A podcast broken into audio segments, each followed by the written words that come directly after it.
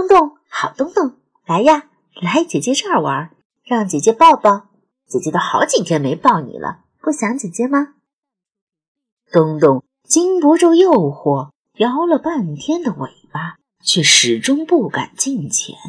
小婉无奈望着空中说：“梅英，你行行好吧，能不能不要时时刻刻守着我啊？让我和东东玩一会儿，行不行啊？”你在这里，狗都不理我，真成了天津包子了。人英没有回答，电话铃却适时响起来。小婉接起来，又是那个声音尖细的女人，不说话，只是一个劲儿的哭，伴着窗外淅沥的雨声，有种阴郁而潮湿的味道。小婉想起张之也说过的。可能是幽灵们听说他开了天眼，都来托他帮忙，顿时觉得寒意凛然，战战兢兢的安慰：“别别哭，你到底是是谁呀？有什么事儿需要我帮忙吗？你直说好吗？”不要跟他走，跟谁走？你能不能说清楚点？每次都这么没头没脑的，你叫我怎么帮你？水小婉，你要帮我。对方忽然直呼他的名字，声音凄厉起来。你不帮我，我就会死。别，别，小婉反而有些放心了。既然以死相挟，那就是活人了。原来你没死呀？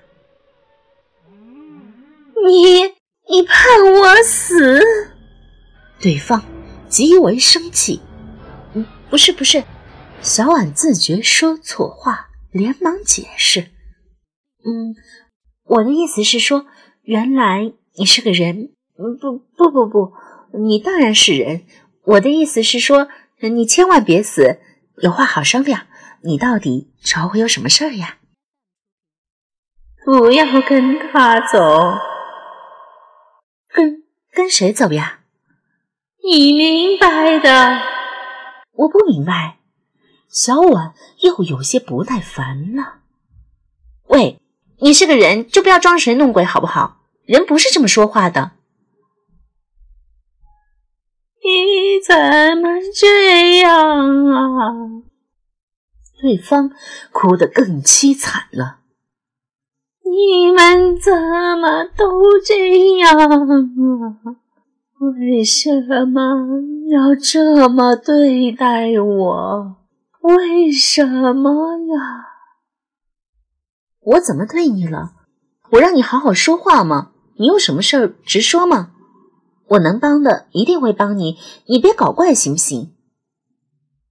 你太让人伤心了，你太残忍了，你怎么能这样？人怎么都这么自私？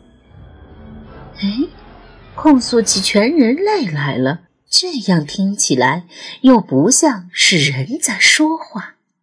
小婉只觉得心力交瘁，几乎要哀求了。小姐，你到底是人是鬼？你到底能不能好好说话？你这样绕圈子很累人的。你到底有什么事儿？你说明白点好不好？不要跟他走！喂，你是不是就只会说这一句话呀？你要再这样，我就不玩了。小婉再也撑不住了，只觉烦躁郁闷的想大喊大叫：“是谁呀？这么折磨人！”